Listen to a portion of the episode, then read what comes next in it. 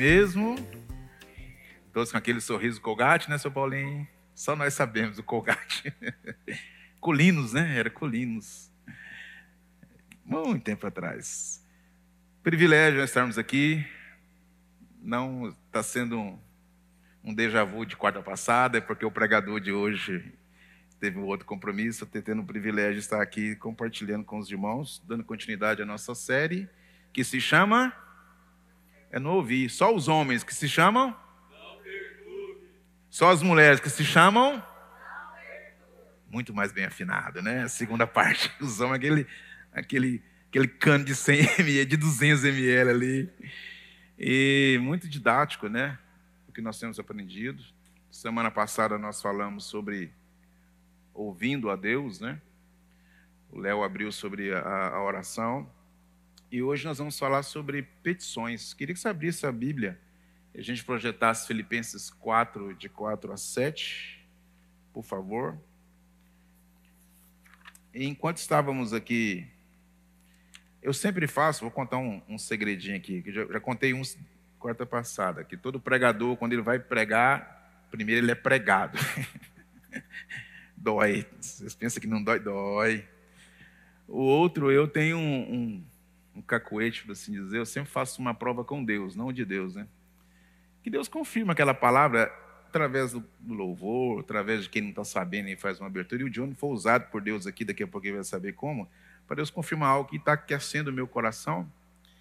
E eu queria exatamente falar sobre petições baseadas nessa passagem, que uh, 4, Filipenses de 4 a 8. Todos acharam? Hoje, sem perguntar, achou, né? O pessoal já vê aqui projetado. Alegrai-vos sempre no Senhor. Aí Paulo repete, outra vez digo, alegrai-vos. Seja a vossa moderação conhecida de todos os homens. Perto está o Senhor. Agora vem as partes desafiadoras. Não andeis, não, não ouvi, não andeis. Outras versões diz, não andeis preocupados de coisa alguma. Ponto e vírgula. Mas em tudo, repita comigo, porém, sejam conhecidas diante de Deus as vossas petições. De que forma? Pela oração e por súplica, com ações de graça. E qual o resultado de tudo isso? E a paz de Deus, que excede todo entendimento, guardará o vosso coração e a vossa mente em. Quem pode dizer um glória a Deus por isso? Que porção de escritura maravilhosa que Paulo, escrevendo aos irmãos lá em Filipos, nos fala. Eu quero falar sobre petição nessa noite, você que está em casa nos acompanhando, todos estão aqui. É, petições, é, que é muito usado no meio jurídico, né? Que é escrever um pedido para um juiz, advogados, procuradores fazem, para interpelar um assunto, introduzir o mesmo com apelação. Então, petição é o ato de pedir, escrito ou oralmente dizendo. Então, esse é o termo petição. E enquanto John falava sobre o que nós estamos vendo aqui em volta, e ele compartilhando diante de Deus o resultado da onde que vai, todo esse trabalho de um, dois anos, né? Tem irmãs ali que eu a vi quinta-feira passada, oito horas da manhã, e está aqui direto, e outras, e outros, e outros. Sabe o que está tudo isso aqui sendo, irmãos? Isso aqui tudo é resultado de súplica.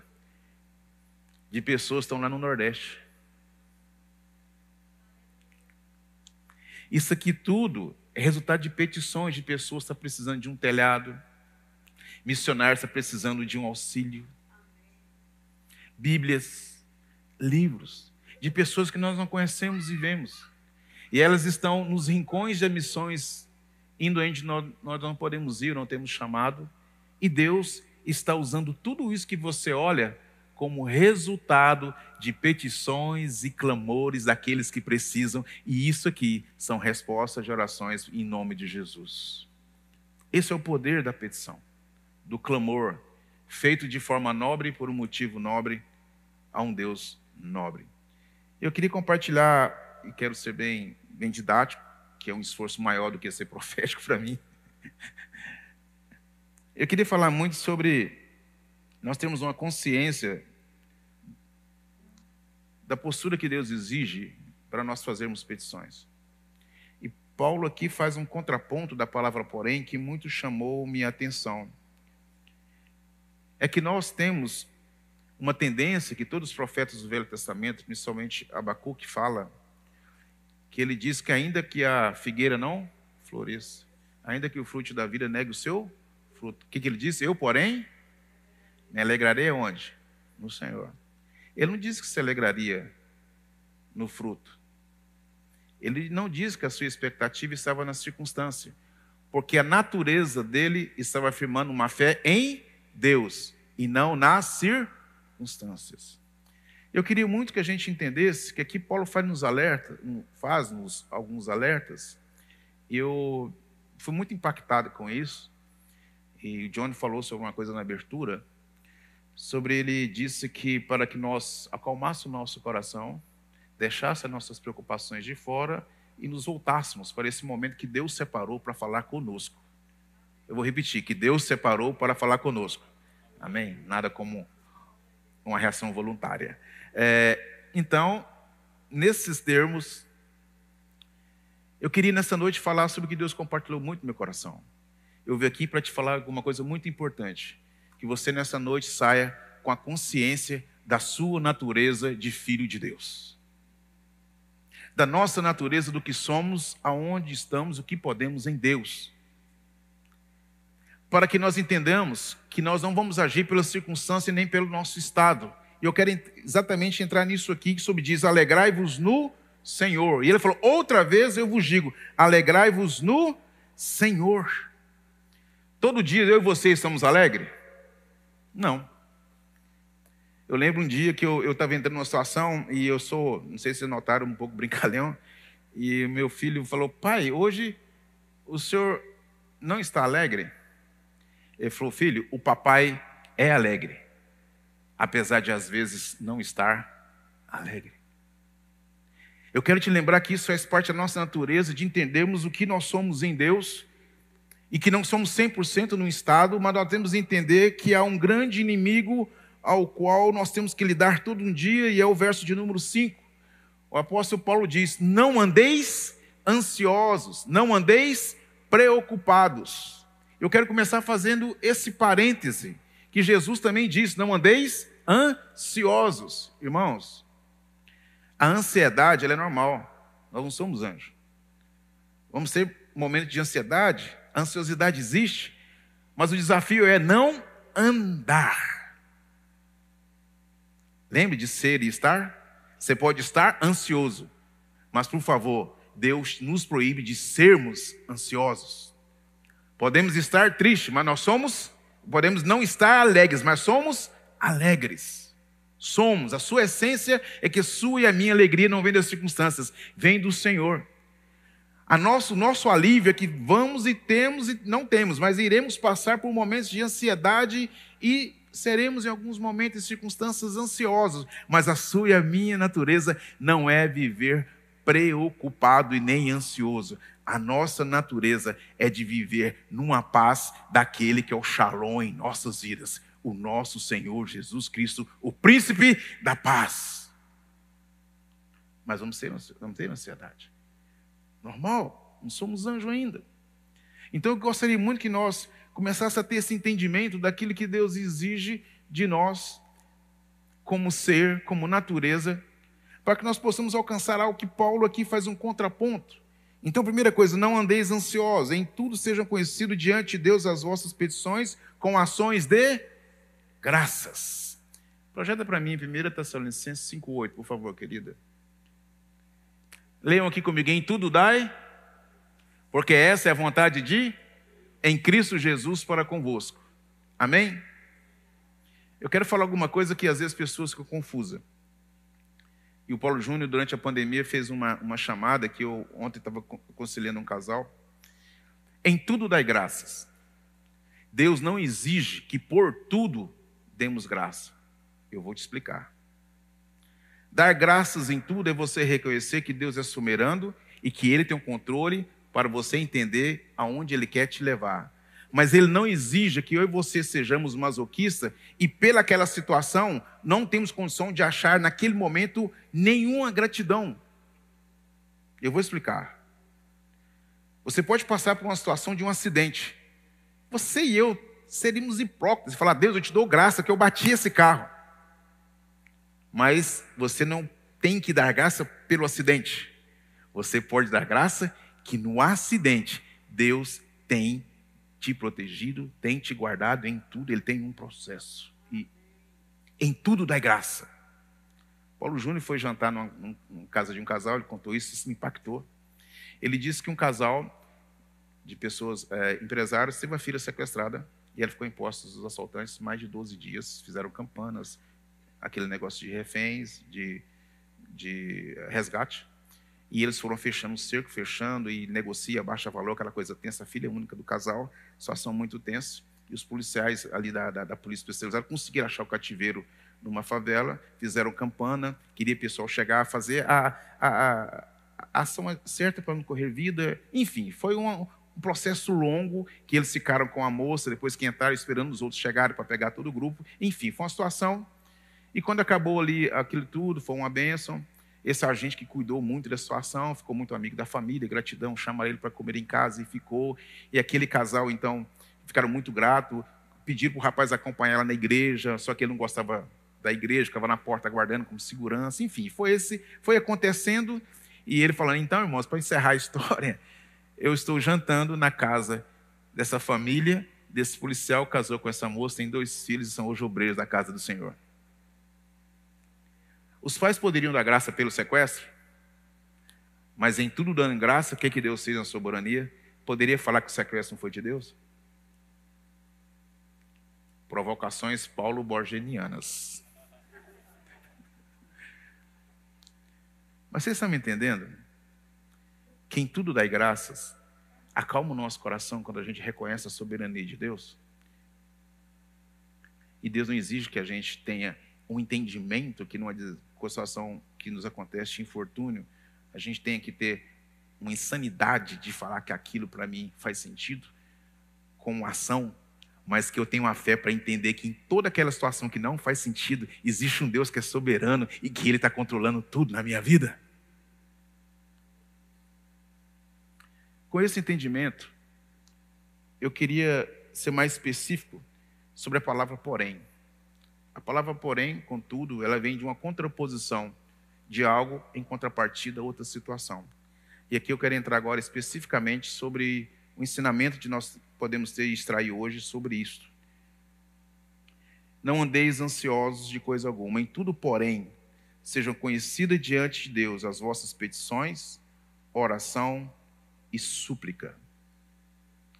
Irmão, o que Paulo está falando é que o grande desafio meu e seu, antes de fazer petições e orações, e que às vezes tem atrapalhado a nossa vida devocional com Deus, até nossa vida, como foi falado aqui no início, é porque antes de chegarmos com o coração inteiro diante de Deus, o apóstolo Paulo detectou nessa igreja de Filipos de que os irmãos tinham situações, que nunca se esqueçam, as, as cartas de Paulo são pastorais para tratar problemas relacionais, como estamos estudando em Efésios, problemas pastorais, problemas familiares. Então aqui a igreja estava passando por aquilo que Paulo vem com essa palavra como cura.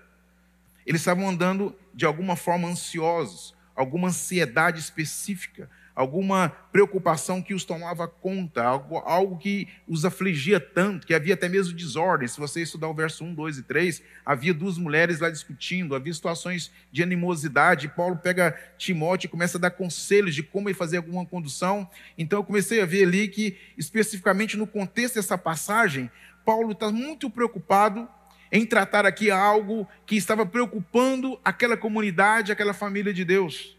E ele diz que o contraponto, não andeis ansiosos, porém, porém, sejam conhecidas. Como que eu vou combater a ansiedade?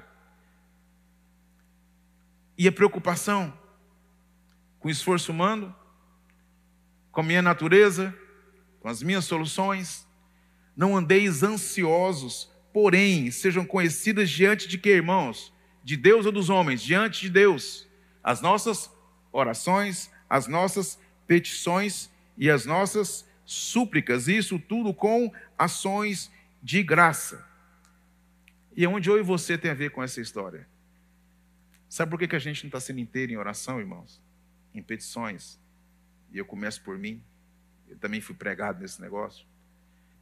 É porque a palavra ansiedade e preocupação, ela tem origem no medo. Sabe, irmãos, a nossa vida com Deus, ela não é uma vida que chega de um coração de quem sabe o que é, de quem sabe a sua natureza, a sua identidade. Nós estamos diante, chegando diante de Deus com medo, preocupados, ansiosos. E a Bíblia diz em Romanos que aonde há dúvida há pecado, onde há pecado a fé não opera.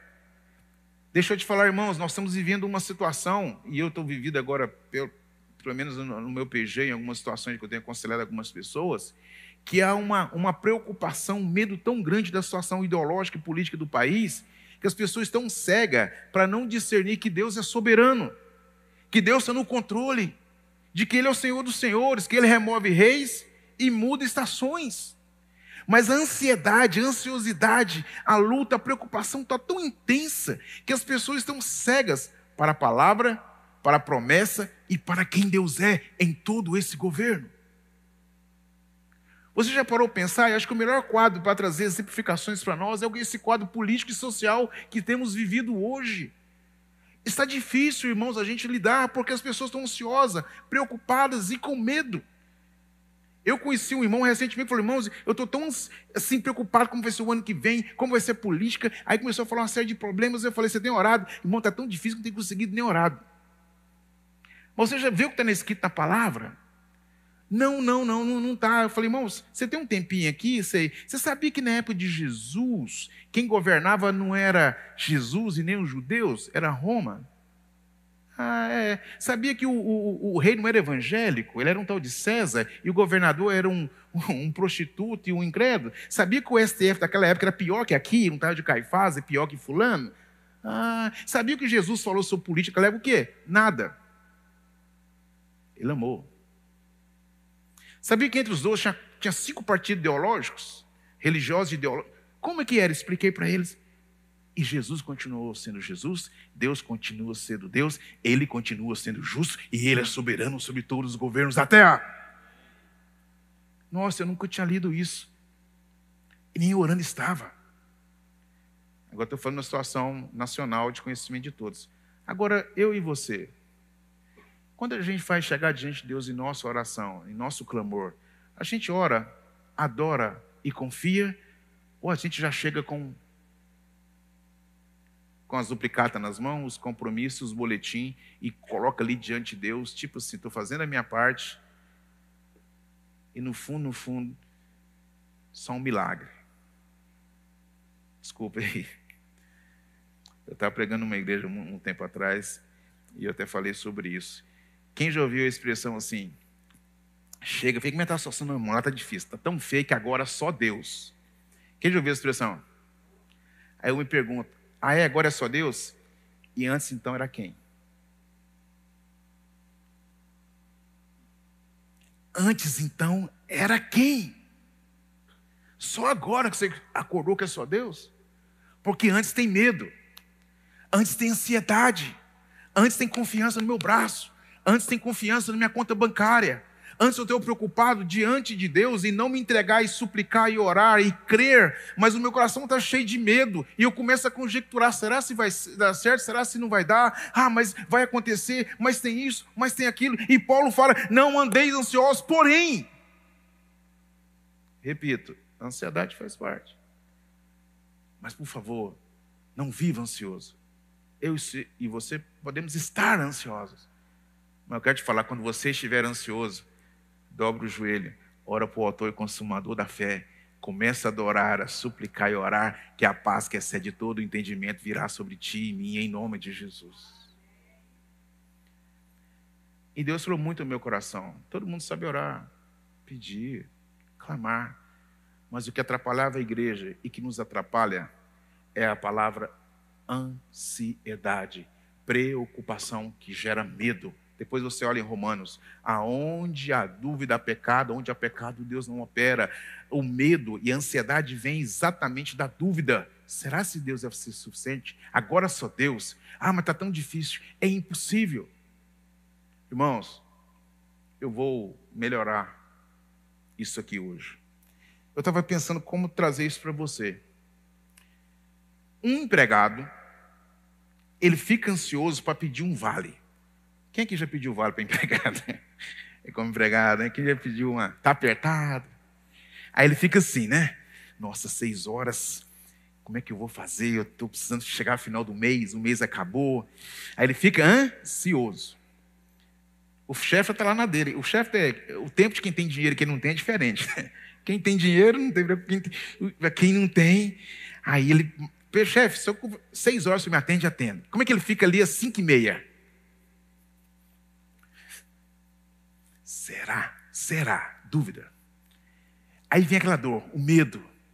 Mas e se ele falar, não, amanhã eu tenho que cobrir aquele cheque? Ele coça a cabeça. Então o que, que ele está pensando?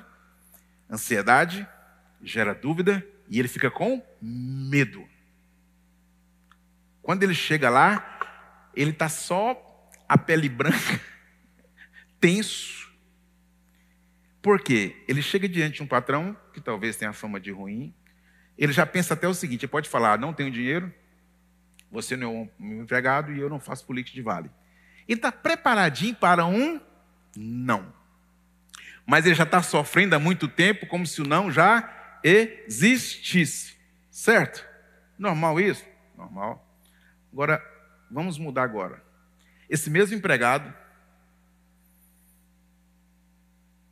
vai falar com os pais. Ele sabe que ele é filho. Sabe que, é pelo amado, que ele é amado do pai. Ele tem ansiedade, dificuldade de falar com o pai, sim ou não? Ele vai ter dúvida que o pai o ama, sim ou não? Ele vai ter medo do pai rejeitá-lo, sim ou não?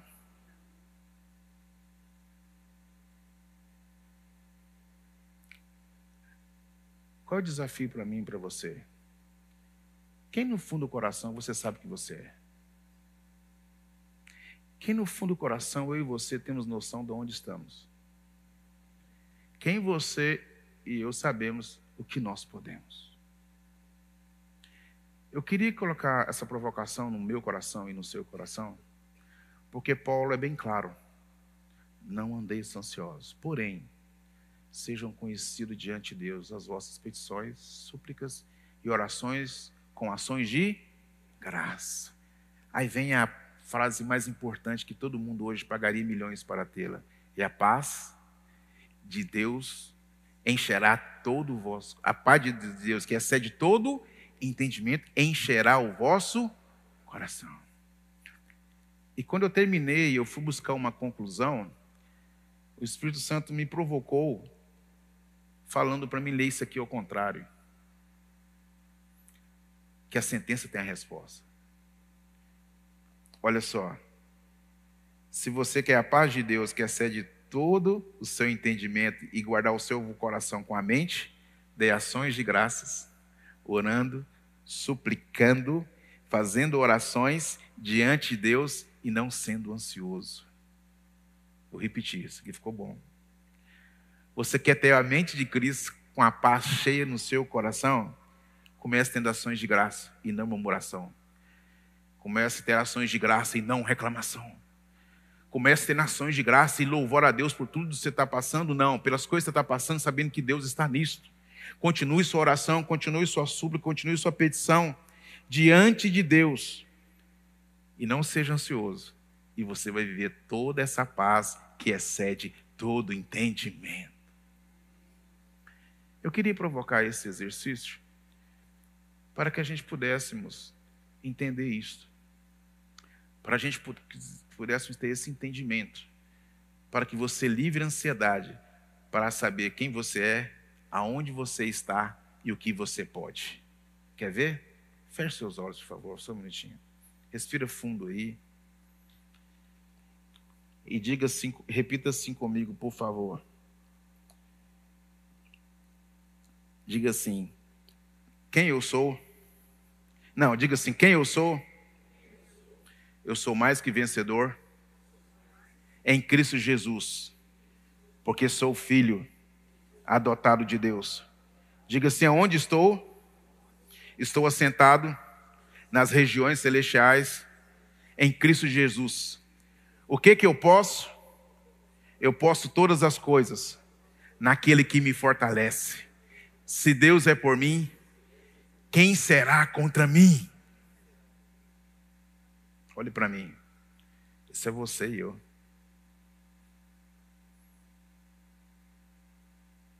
Pode chegar na casa do Pai. Você é filho. Alguém chega na casa do seu Paulinho, dona Raquel, a Carol e seus filhos chegam e falam assim: querida Raquel e senhor Paulinho, poderia eu, porventura, abrir uma geladeira e pegar iogurte? Eles fazem isso? Nem os netos fazem isso, né? Não sei o seu filho, o seu filho faz isso? Na casa do seu pai você faz isso? Ou oh, excelentíssimo senhor, meu pai, quanto tempo não o vejo, ó oh, querido, e você chega tenso, será que meu pai me dará água fria? Será que eu poderei ou não abrir a geladeira de lá, extrair um copo, encher de água? Meu pai não ficará tenso e me dará água sim ou não? Você está na casa do pai. Nós somos filhos. Estamos sentados nas regiões celestiais. E nele podemos todas as coisas, das ruins às difíceis, porque ele está no controle de todas elas, em nome de Jesus. Queria fazer um exercício com você nessa noite. Fique de pé. Que você fechasse seus olhos, Dan, come here. Eu queria que antes nós passarmos para súplicas e orações e petições que o João vai conduzir, eu queria que você fechasse seus olhos agora em nome de Jesus. Oh Espírito Santo de Deus, nós precisamos do Senhor. Nós precisamos que a paz do Senhor, que excede todo entendimento, e a nossa mente sejam guardadas pelo poderoso e maravilhoso Espírito do Senhor. Eu queria te pedir nessa noite, nesse momento, na sua intimidade, enquanto Daniel estará tangendo aqui, antes de passarmos a segunda parte de orarmos, clamarmos, suplicarmos alguns pedidos de orações, até por sua vida, eu queria, em nome de Jesus, que você, aleluia, de olhos fechados, se você sentir pôr a mão no coração, que você lance diante dele toda a vossa ansiedade, porque ele tem cuidado de vós. Por favor, querido irmão, o Espírito Santo te trouxe essa noite aqui para, para te lembrar a sua essência e natureza. Sabe, irmãos, tem dia que não estaremos alegres, mas você é alegre porque tua alegria vem do Senhor. Sabe, irmãos, teremos momentos que seremos ansiosos, mas você não vai viver mais ansioso em nome de Jesus.